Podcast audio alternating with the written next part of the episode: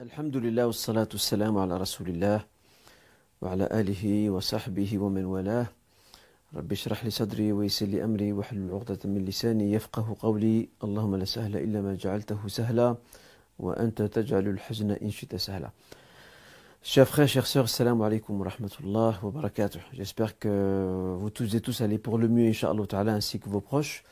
Nous revoici pour euh, un nouveau live en ce vendredi soir.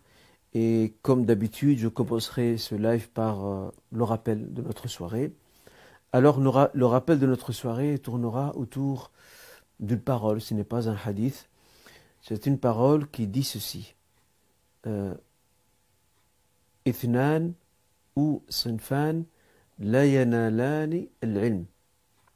Il y a deux personnes ou deux catégories de personnes qui n'acquerront jamais le savoir. Al-mustahyi ou al-mustakbir. Al-mustahyi, c'est la personne timide. Et al-mustakbir, c'est la personne vaniteuse, orgueilleuse. Al-mustahyi, c'est cette personne, donc la personne timide, c'est celle qui n'ose pas poser des questions. Par peur que son ignorance ne soit dévoilée.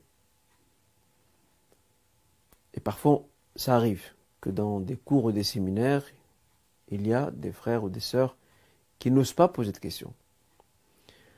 Elles n'osent pas poser des questions parce qu'elles ont peur que leurs questions soient ridicules. Or, il n'y a pas de questions ridicules. Elles n'osent pas répondre à une question qui leur est posée parce qu'elles craignent que leur réponse ne soit pas à la hauteur des attentes de l'enseignant. Ça aussi, c'est une façon erronée d'approcher les choses. Il n'y a pas de timidité ni de gêne dans le savoir. Dans ce célèbre hadith dans lequel le messager nous dit que les prophètes n'ont laissé derrière eux ni dinar ni dirham, ils ont laissé derrière eux comme héritage à leur communauté le savoir. Celui qui prend ou qui saisit de ce savoir, qu'il saisisse une part conséquente. Et on ne peut pas saisir une part conséquente du savoir si nous sommes timides, si nous sommes dans la réserve, dans la retenue, dans le retrait. On ne peut pas, à ce moment-là, obtenir cette part conséquente du savoir.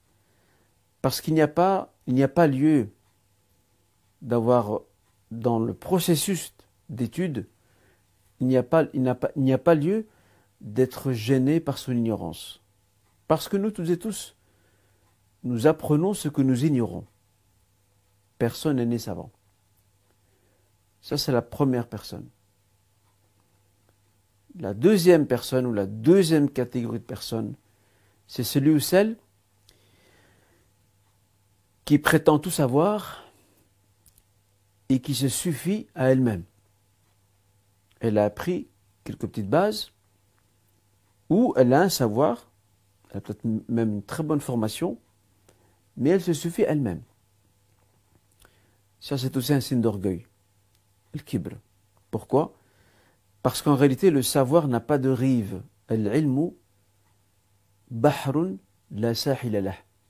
Le savoir est un océan qui n'a pas de rive.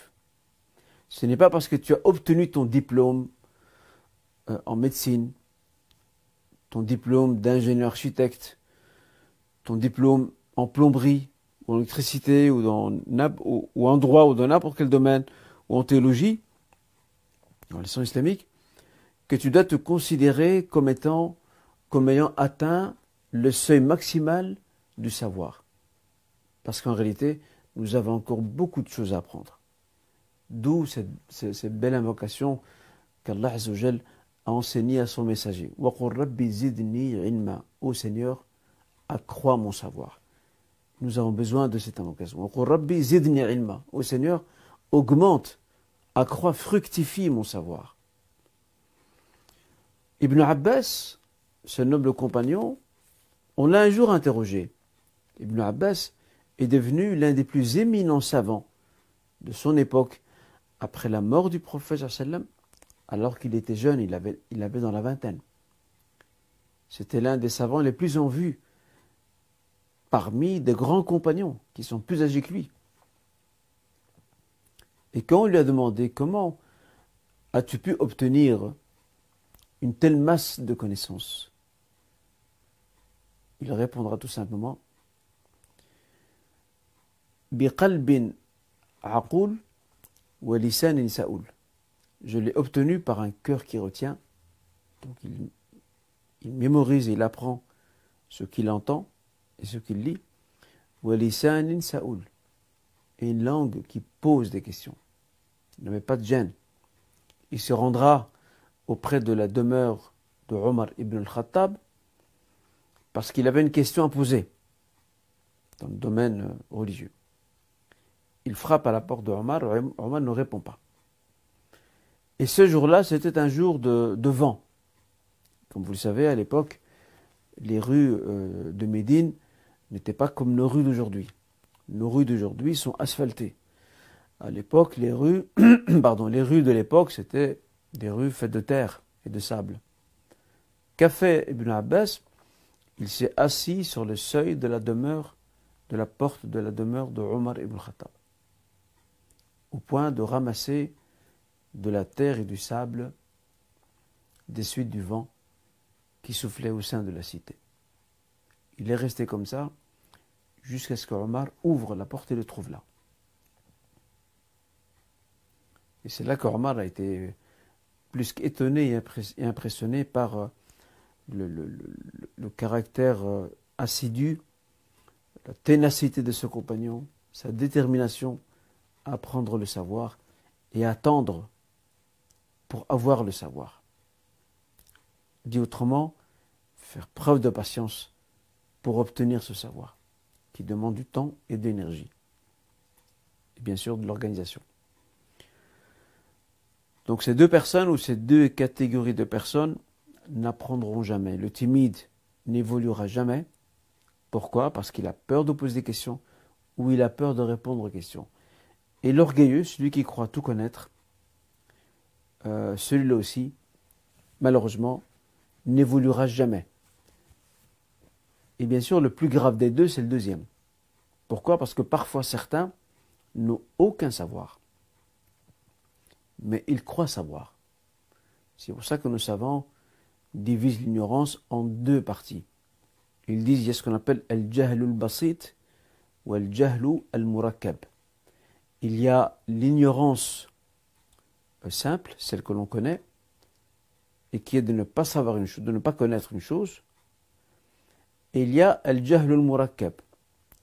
Il y a l'ignorance complexe. Euh, yajhal. Il ignore qu'il ignore. En fait, il croit savoir, mais il est ignorant. Et il n'accepte pas l'idée qu'il soit ignorant. Et la situation s'aggrave lorsqu'on voit cette personne ignorante qui n'a aucune compétence ni légitimité dans le domaine dans lequel elle, s'exprime, la voir s'immiscer dans des questions qui ne sont pas de son ressort.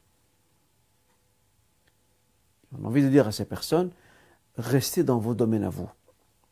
Restez dans vos domaines et ne quittez pas ces domaines. L'érudit et grand savant du hadith égyptien d'origine palestinienne, l'imam Ibn Hajar qui a commenté Sahih al-Bukhari et qui a travaillé à commenter Sahih al-Bukhari pendant plus de 40 ans, euh, il disait, euh, il, avait il, il, avait, une très belle parole, il disait Si un individu s'exprime dans un domaine qui n'est pas le sien, il nous produira des choses étonnantes. Des choses étonnantes, étonnantes dans le sens péjoratif du sens et pas dans le sens positif. Étonnante, voire choquante. Alors l'humilité du croyant l'invite à ne pas s'aventurer sur un terrain qui n'est pas le sien. Reste dans ton domaine. À moins que tu aies une compétence, une expertise dans un autre, domaine et que tu l'as prouvé de par le savoir que tu développes, de par tes études, oui. Tu n'as pas cette compétence, veille à rester dans la sphère de ce que tu connais et de ce que tu as étudié et pour lequel on t'a remis éventuellement un diplôme. Et n'outrepasse pas cette limite. Croyez-moi, chers frères, chères sœurs, si beaucoup d'entre nous appliquions cette règle éthique de ne pas nous immiscer dans des domaines qu'on ne maîtrise pas, les divergences qui divisent la communauté et la Ummah au sens large du terme auront tendance à s'atténuer. Et j'aime cette parole de l'imam al-Ghazali Abu Hamid qui disait euh,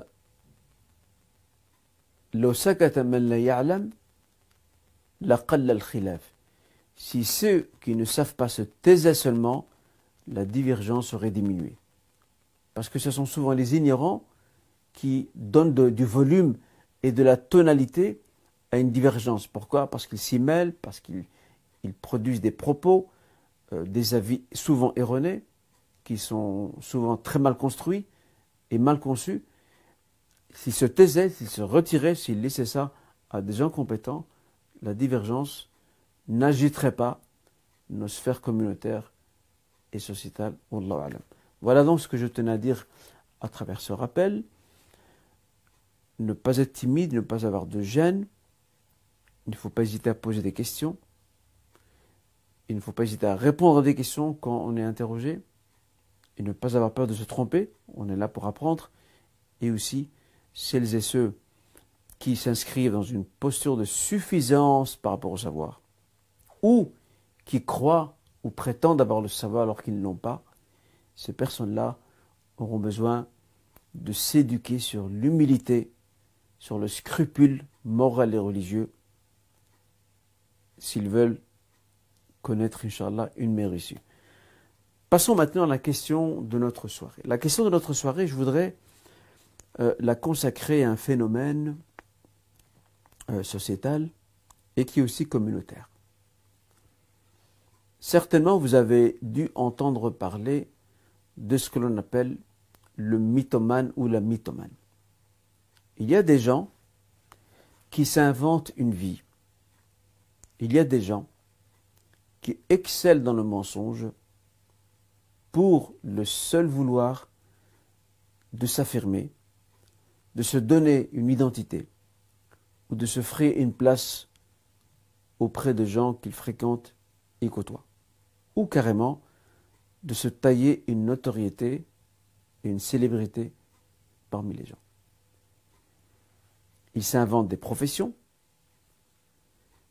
ils s'inventent une histoire qu'ils construisent de toutes pièces, et le pire chez ces, chez mythomanes, c'est qu'avec le temps, ils finissent par croire à leurs propres mensonges. Ils n'arrivent plus ça devient, pathologique. Ils n'arrivent plus à faire la différence entre ce qui est vrai et ce qui est faux. Parce que même le faux, ils vont parfois euh, y ajouter des ingrédients de vrai, donc des, aspects vrais de leur histoire, ils veulent le mélanger au faux au point qu'ils n'arrivent plus à faire la part des choses. Euh, c'est une pathologie psychologique, c'est un comportement maladif, et nous avons que le Seigneur qu'il puisse nous préserver. Et j'ai envie de dire aussi ceci.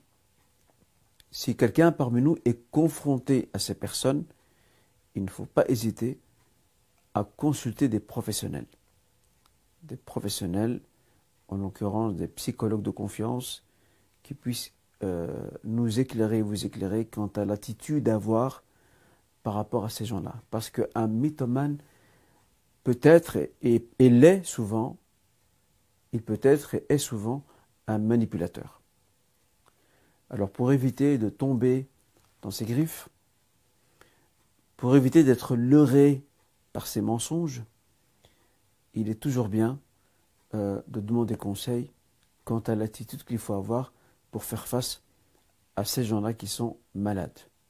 Et souvent, les mythomanes ne veulent même pas reconnaître qu'ils sont eux-mêmes malades de ce comportement euh, qu'ils traduisent dans leurs propos et leurs actes. Voilà ce que je tenais à dire par rapport à, ce, phénomène. J'ai déjà eu de par le passé des questions par rapport à ça. C'est surtout des sœurs qui euh, me posent la question par rapport à, des mythomanes. des frères qui, qui inventaient de toutes pièces des histoires euh, dans le but d'épouser ses sœurs. Et lorsque ses sœurs se mettent à, creuser et à chercher, elles trouvent qu'il n'en est rien. C'est une histoire qu'il a inventée de toutes pièces. Soyons sur nos gardes, c'est un comportement maladif.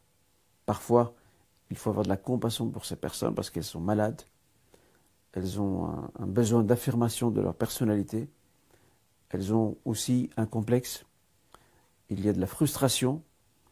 Il y a aussi quelquefois un passé familial où cet enfant a peut-être peut été euh, écrasé, humilié, méprisé, dévalorisé, et il essaie de se rattraper en, s'inventant une histoire, en s'attribuant des compétences ou des talents qu'il n'a pas. Voilà donc euh, ce que je tenais à dire, Inch'Allah, par rapport à cette question de, de mythomane et que Dieu nous préserve et qu'il guérisse en même temps ces gens-là. Nous allons, Inch'Allah, passer à la première question. Une personne pressée par le temps pour se rendre au travail peut-elle pratiquer le tayammum au lieu du lavage en cas d'impureté majeure? C'est une personne qui euh, s'est levée un peu euh, tout juste par rapport à son travail. Elle s'est retrouvée en, état d'impureté majeure, janaba, et si elle prend son bain, elle risque d'arriver en retard au travail et ça pourrait poser problème. Alors il faut savoir que le tayammum ne peut en aucun cas remplacer le lavage. En aucun cas, il ne peut remplacer le lavage rituel. À moins qu'il n'y ait pas d'eau, ou encore s'il s'avère que l'eau peut être nocive pour la personne. Dans le cas d'un individu qui est malade ou qui est en voie de guérison, euh, ou qui a un problème cutané au niveau de sa peau, et que l'usage de l'eau peut aggraver sa maladie ou retarder sa guérison. Ça, c'est une exception. Sinon, de l'avis majoritaire des gens de science, le tayammum, même pour aller rattraper son travail ou aller se rendre à son travail, ne peut jamais remplacer euh, le lavage rituel. Cette personne de prendre ses dispositions nécessaires, de trouver une solution, mais ne peut pas passer à cette option-là. D'ailleurs, euh, certains juristes évoquent même l'exemple d'une personne qui, du coup, euh, peu avant la prière du Jumu'ah, euh, du coup, elle se retrouve en état d'impureté majeure. Et que si, maintenant elle, passe au lavage, si elle va se laver, elle va, rater l'après le. Que fait-elle? Ou plutôt par quoi est-elle tentée? Elle est tentée par le fait de pratiquer le tayammum pour aller rapidement assister à la prière de vendredi. Ici, euh, les gens de science disent, même si la personne craint de manquer un devoir religieux comme le Jumu'ah ou comme une prière à son heure, euh, eh bien, ce n'est pas une excuse pour passer au tayammum. Elle se devra de se laver, et si elle rate Jumu'ah parce qu'elle se lavait, à ce moment-là, elle priera, euh, elle accomplira Dhuhr. Si l'heure d'une prière est dépassée, elle sera dans ce qu'on appelle Al-Qada. D'accord? Elle rattrape une prière. Mais, elle ne peut pas, sous prétexte de vouloir être là à temps euh, pour une prière, que ce soit vendredi ou une autre prière, passer au tayammum, aux ablutions sèches, au détriment euh, du lavage, alors qu'il n'y a pas de raison qui justifie cela. Donc cette personne-là qui craint d'arriver en retard à son travail, se devra de prendre les dispositions nécessaires, quitte à peut-être à, appeler son, supérieur ou l'un de ses collègues ou toute autre personne qu'elle estime euh, compétente afin de lui faire part qu'elle arrivera peut-être plus tard. Chaque personne connaît les règles de son travail et sait quelle est la marge qu'elle peut exploiter pour euh, euh, qu'elle puisse remplir son devoir avant de se rendre à son travail. Mais ceci ne justifie pas de passer au tayammum sous prétexte de vouloir être à l'heure au travail. Euh, non, ce n'est pas un cas admis. Et ce n'est pas non plus, ça ne s'inscrit pas non plus dans la darura, la nécessité, loin de là. En tout cas, j'espère que cette question est la réponse à cette question est claire, Inch'Allah. Peut-on consommer du fromage à base de présure? Ça, c'est une question qui revient très très souvent. Euh, Alors, il y a eu deux avis euh, des gens de science par rapport à cette question. Certains gens de science ne permettaient pas la consommation euh, de fromage euh, à base de présure. Pourquoi? Parce qu'ils avancent comme argument que donc, la présure, comme on sait, est tirée de l'estomac du veau, et généralement ces bêtes n'ont pas été sacrifiées rituellement. Alors ces gens, ces gens de science estiment que cette bête est une bête morte, meita, une bête qui n'est pas licite à la consommation. Alors si elle ne l'est pas, le fait d'utiliser cette présure euh, issue de son, de, son, de, son, de son estomac euh, ne change rien à l'affaire. Ça sera dans un, dans un fromage, il ne sera pas autorisé à la consommation. D'autres gens de science optent pour l'avis opposé. Et je ne vous cache pas qu'ils ont euh, deux arguments qui se tiennent. Le premier argument, il se réfère à la pratique des compagnons. Les compagnons mangeaient les fromages qui venaient de Perse. Or, les Perses étaient à l'époque des majous, donc des masdéens, des adorateurs de feu, des païens. Et les Perses ne sacrifiaient pas. Et pour cette raison, les compagnons ne se sont jamais interrogés quant à l'origine de ces fromages ou quant à savoir si les bêtes avaient été égorgées il consommait sans problème ces fromages. Ça, c'est le premier argument avancé euh, par ceux qui permettent la consommation de fromage à base de présure. Le deuxième argument qui a aussi été avancé, c'est euh, faire référence au principe de dissolution. Une matière qui est impure, d'un point de vue religieux, si elle subit un processus de transformation chimique, et que pour finir, cette matière se transforme en autre chose, elle perd toutes ses spécificités de base, elle devient licite. Une règle chez nos juristes dit ceci, la dissolution rend euh, pure. D'accord? Une chose est impure religieusement parlant, et elle devient pure. Pourquoi? Parce que le produit final n'est plus le même. La matière qui était initialement impure, donc illicite, a perdu lors de la transformation chimique toutes ses caractéristiques et pour ce faire, elle a maintenant un nouveau statut. Et ce statut, ce sera celui de la pureté. Il semble, alam, que, euh, que le deuxième avis soit le plus juste et le plus conforme aussi euh, aux fondamentaux ou aux règles fondamentales du droit musulman eu égard aussi aux arguments qui ont été avancés par euh, ces gens de science qui permettent la consommation de fromage à base de présure. Je rappelle, ceci ne pose Inch'Allah aucun problème. Après, si quelqu'un préfère ne pas les consommer euh, pour, des raisons de conscience, il dit je préfère ne pas les consommer, c'est son droit, mais il ne peut pas les interdire. Euh, puis acheter un chien de garde? Nous avons un hadith rapporté par le Bukhari Muslim,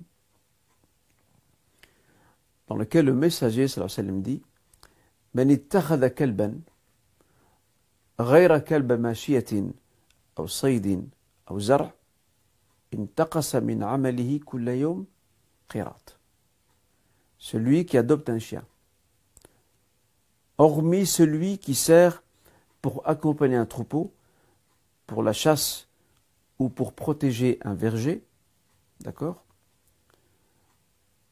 Ces œuvres se verront diminuer chaque jour l'équivalent de.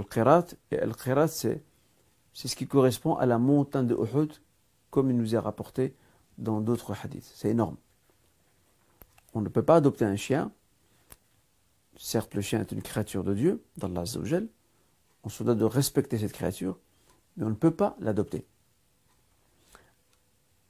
En revanche, si nous avons besoin d'un chien de garde pour qu'il surveille la maison, et que euh, nous n'avons pas d'autre option, ou peut-être nous voulons doubler euh, les, options de sécurité, mettre des caméras et en plus de cela un chien, pour que ce soit davantage dissuasif, c'est possible, euh, l'île haja, pour le besoin.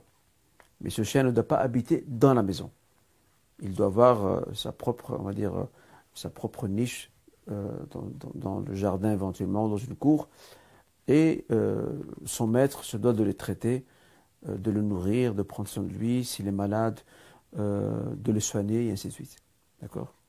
Par respect pour cette créature de Dieu. Mais il ne peut pas, se retrouver à l'intérieur de la maison. Parce que les anges n'entrent pas dans une demeure où il y a un chien. comme nous l'apprend le professeur Sallam. Alors, un autre point important à, préciser, qu'en est-il de l'achat? Bien évidemment, si cette personne peut se faire offrir un chien qui servira de chien de garde pour la demeure, c'est mieux.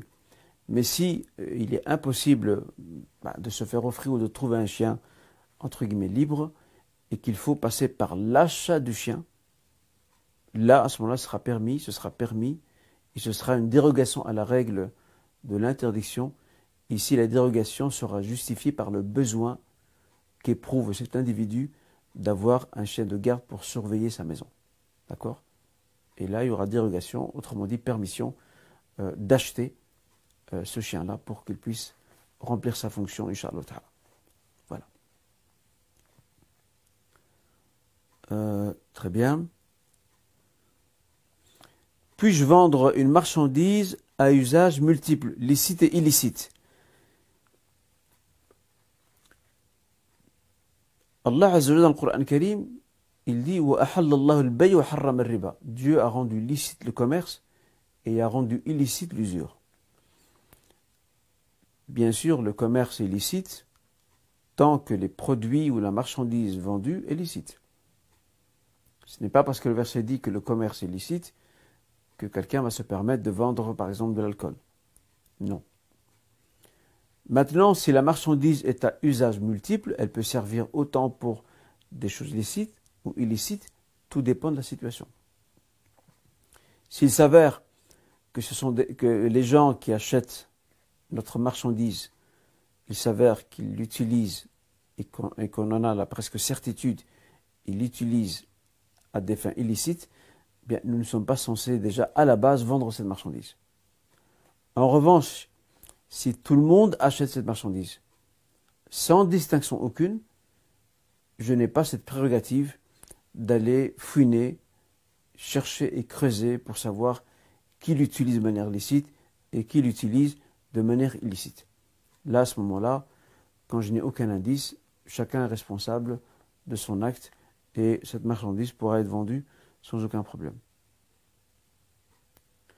Alors, peut-on avoir recours à la banque de lait en cas de besoin? Il faut savoir que l'islam est très strict sur la préservation de la filiation, ce qu'on appelle le nasab. Euh, savoir qu'un tel ou une telle est le fils ou la fille d'un tel. Ça, c'est euh, une règle très importante, sacro-sainte, pardon, euh, dans le droit islamique, la préservation des filiations. Pourquoi? Parce que il y a beaucoup d'autres conséquences. Il y a le, principe de mahram qui découle de cela. Il y a celui de l'héritage et de bien d'autres choses. Dans le Coran Karim, dans les débuts de la sourate, euh, la sourate l'équalisée, le Seigneur dit Attribuez ses enfants à leurs vrais parents. Ceci est plus juste auprès de vos seigneurs.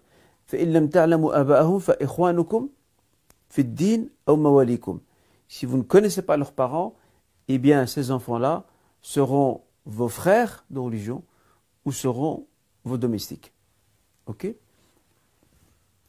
Ça signifie concrètement que euh, théoriquement, une maman ne peut pas faire appel à une banque de lait. Pourquoi? Parce que la banque de lait est constituée de lait offert par des mères. Or, la maman se doit de nourrir son, petit avec son propre lait. Pourquoi? Parce que le lait de la maman établit le lien de filiation, un comme nous l'a appris le prophète sallam. D'accord? Alors, autour de cette question, il y, a, deux avis. Il y a celui de l'interdiction. Cette maman devra faire appel à, d'autres formes de lait, lait de poudre ou autre chose, pour remplacer son lait à elle maternelle si elle n'en a pas assez. Sinon, concernant cette question de banque de lait, les gens de sciences contemporains ont deux avis majeurs. Le premier avis, c'est l'interdiction. À la maman de trouver d'autres alternatives. Euh, et ça, c'est l'avis, entre autres, du Conseil international du droit islamique de Jeddah. Il y a un deuxième avis, qui est celui euh, des savants de l'Azhar et de plusieurs mouftis d'Égypte, qui eux l'autorisent. Il l'autorise, il l'autorise en cas de besoin et il précise que euh, cette banque de lait n'est pas constituée euh, du lait d'une seule maman, mais de nombreuses mamans. Alors pour eux ici, ce sont des, quantités de lait qui se sont complètement mélangées les uns aux autres. Ils sont d'avis que, euh, si le besoin se fait ressentir, on peut avoir recours à ce lait euh, issu de ces banques de lait. Alors maintenant, quel serait l'avis le plus juste? L'avis le plus juste sera de dire que si cette maman peut éviter d'avoir recours à cette banque de lait, c'est mieux pour elle. C'est mieux pour elle, soit en faisant appel à l'une de ses proches, sa sœur par exemple, si sa sœur est en possibilité euh, d'allaiter son enfant, d'accord? Ou alors faire appel à d'autres formes de lait pour nourrir son petit. Mais si ni l'un ni l'autre sont possibles, et qu'il faut absolument ce lait extrait du sein de la mère, à ce moment-là, euh, selon l'ijtihad de ces savants azharites, cela peut être euh, une sorte de, besoin de haja ou, même parfois de nécessité d'arura d'avoir recours à ce lait euh, qu'on retrouve dans ces banques. Mais je, je conclus là-dessus, ça reste, cela doit rester la dernière option. On ne va pas directement vers ce choix-là. C'est la dernière option. Et si on peut s'en passer, on se devra de s'en passer. S'il y a d'autres solutions qui sont, Inch'Allah, possibles. Wallahu alam.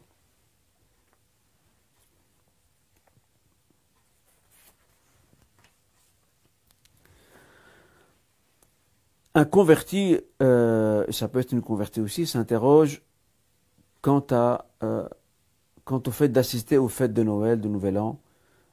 Euh, ce converti dit Puis-je assister au repas de famille, sachant qu'il n'est pas musulman et que la fête, ces fêtes-là, pour sa famille, n'est pas une fête religieuse. Sa famille est athée. Alors ici, il est clair que nous, nous respectons les fêtes des autres chacun a le droit d'avoir, ses fêtes. Les musulmans ont leurs fêtes, les chrétiens ont leurs fêtes, les juifs ont leurs fêtes, les bouddhistes ont leurs fêtes. Euh, chaque communauté, chaque, chaque euh, confession, chaque, euh, tradition philosophique ou spirituelle a, a ses propres fêtes et nous les respectons. Mais nous sommes en droit de ne pas les partager. C'est notre droit. Euh, nous n'avons jamais vu, par exemple, un juif fêter Noël. Alors pourquoi le demander à un musulman? Ou plutôt, pourquoi le reprocher à un musulman? Si un musulman ne veut pas fêter Noël, pourquoi le lui reprocher? Nous disons, c'est notre conviction à nous, que la date de naissance de Isa n'est pas connue. Et ça, les chrétiens eux-mêmes le reconnaissent. Et c'est établi historiquement. Ce n'est pas connu pour nous, ces fêtes sont des fêtes païennes, avec bien sûr tout le respect qu'on a envers les chrétiens. Tout comme eux-mêmes ne sont pas d'accord avec nous sur certaines de leurs croyances, c'est leur droit. Donc, bien insister sur ce point-là. Malheureusement, il y a des musulmans qui ont un complexe d'infériorité. Ils doivent toujours se justifier par rapport à certaines fêtes. Nous n'avons pas à nous justifier par rapport aux fêtes. C'est dans mon droit de ne pas fêter ou de ne pas célébrer une fête religieuse qui n'appartient pas à ma pratique religieuse, mais ça n'empêche pas de respecter ceux qui la fêtent. Tout simplement. D'accord? Donc ça, c'est un point fondamental. Alors, qu'en est-il ici euh, de cette personne convertie? Pour les convertis, c'est beaucoup plus compliqué.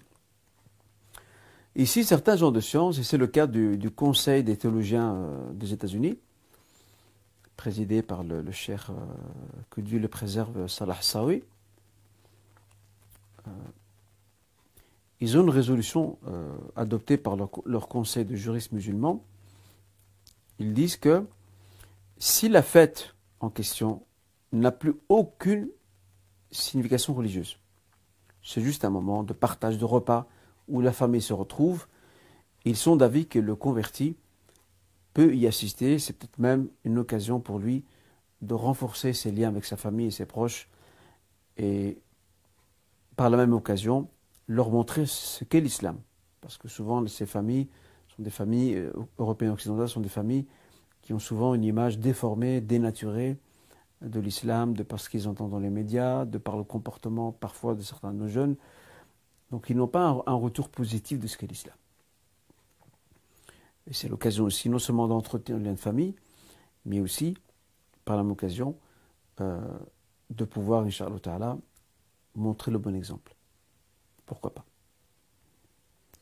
En revanche, si la fête elle a une signification religieuse, là c'est clair euh, que ce converti ou cette convertie ne peut pas y assister. Voilà. Et ça, je, pense que les musulmans ne doivent pas avoir de complexe par rapport à cette question. Euh, croyez-moi, interrogez euh, un juif, par exemple, bah, il vous dira, moi je ne fais pas de rite, et je ne fais pas Noël. Moi je vais fêter mes fêtes à moi. Je vais fêter Yom Kippour, je vais fêter, bon je, connais pas, je ne connais pas toutes leurs fêtes, et je vais fêter telle et telle fête, qui sont des fêtes juives. C'est son droit. Alors si ce droit est concédé, ici nous avons, euh, comment dirais-je, une, reconnaissance et une considération pour leur choix de ne pas fêter euh, ces fêtes-là chrétiennes ou musulmanes, ce sera la même chose pour nous. Nous aussi, nous respectons ces fêtes-là, mais nous, nous ne les célébrons pas. C'est ça le respect. Il n'y a pas plus que cela. Et l'un n'empêche pas l'autre.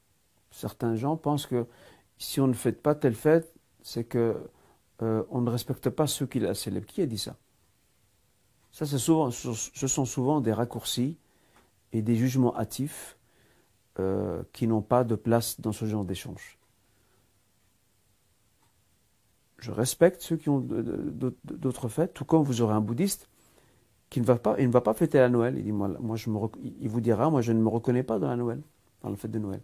Il dit, moi j'ai mes propres fêtes. Et chacun est libre de célébrer les fêtes qu'il veut, tout en respectant son prochain. Voilà. Le Coran Karim nous apprend dans un verset euh, très simple La dinukum waliyadin. À moi ma religion et à vous la vôtre. Et on reste dans le respect. Voilà donc ce qu'on peut dire par rapport à cela. En résumé, si la, si la fête n'a pas de signification religieuse, c'est juste un repas de famille où les gens se retrouvent, etc. Ce qui est ici en Europe souvent le cas. Dans beaucoup de familles, euh, la, fête de Noël, la fête du Nouvel An n'a pas vraiment de signification religieuse pour eux. C'est le moment de se retrouver, etc. C'est plus une pratique culturelle, euh, un héritage. On dira à ce, frère ou à ces sœurs convertis, euh, il n'y aura, aura, Inch'Allah, pas de mal à ce qu'ils puissent euh, y participer, Inch'Allah. Même si parfois c'est un peu dérangeant de voir de l'alcool, etc. Mais bon, on ne peut pas venir le jour de leur fête leur imposer nos règles. Ça, c'est un peu difficile. Ça, on peut le faire chez nous, dans nos demeures, mais pas dans la demeure de parents non musulmans ou d'une famille non musulmane. Wallahu alam. Peut-on photographier un mort afin d'exhorter les vivants? Alors, euh, déjà, la, question qu'on va poser, qu'on va d'abord poser, où est le respect du mort? Où se trouve le respect du mort? Ça s'est produit l'an dernier. Il y a un imam euh, bruxellois qui est décédé, que j'ai aussi très bien connu d'ailleurs, le cher euh, Mustafa Nouhi, un grand homme. Il est décédé. Et il y avait une photo qui circulait sur les réseaux sociaux, une photo prise par un fidèle, parce que le cher euh, Rahimallah est décédé euh, à domicile.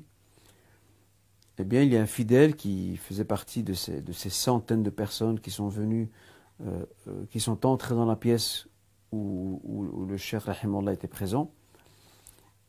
Eh bien, il y a une personne qui est sans aucune gêne, qui s'est permise de prendre une photo du cher mort dans son lit et de la diffuser sur les réseaux sociaux. Moi, ça m'a choqué. J'ai même appelé le fils du cher en lui disant Mais euh, c'est quoi c'est quoi ces manières, ces habitudes qu'ont ces gens Il m'a répondu, il m'a dit, écoute, nous-mêmes, on est dépassés par les événements. Il y a trop de va-et-vient, on ne peut pas contrôler tout le monde. Ce, que je comprends. Donc je pense que le respect du défunt et le respect de la famille suggèrent que nous ne, nous ne photographions pas les morts. On ne photographie pas les morts. C'était une pratique européenne, je, pense même aux États-Unis, c'était au XIXe siècle, c'était très répandu de photographier euh, les morts. Certains même gardaient des cadres de, leurs proches morts en guise de souvenir. Euh, bon, c'est une pratique qui me paraît un peu macabre, mais la fin ne justifie pas les moyens. On ne peut pas se servir de la photo d'un mort sous prétexte de l'utiliser pour que ce soit un rappel pour les gens vivants. Le vrai rappel des gens vivants, c'est de se rendre au cimetière, de voir ces tombes. Ça, c'est un rappel. Le vrai rappel, c'est lorsqu'on vient prier et célébrer la prière funéraire. Ça, c'est un rappel. Le vrai rappel, c'est lorsqu'on se, souvient de notre finitude, du fait que nous sommes éphémères dans cette vie, dans cette vie d'ici-bas, de voir toutes les personnes autour de nous qui sont déjà parties. Ça, c'est un rappel. Le rappel aussi, c'est lorsque tu lis le Coran Karim et tu vois que le Seigneur te dit Kullu nafsin maut. Chaque âme goûtera à la mort. Ça, c'est un rappel. Mais violer l'intimité d'un défunt de sa famille et de répondre ça sur les réseaux sociaux, ça, c'est indécent. C'est vraiment indécent. Voilà la réponse à cette question. Wallahu ta'ala a'lam. Voilà, j'ai terminé, Inch'Allah, euh, toutes les questions que je tenais à, partager avec vous. Barakallahu à toutes et tous pour votre écoute attentive. Toujours content et heureux de vous retrouver euh, dans ce live. Et je vous donne rendez-vous, Inch'Allah, pour un prochain live. Barakallahu. Passez une bonne soirée, une bonne fin de semaine, un bon week-end. Et prenez soin de vous. Wassalamu alaikum wa.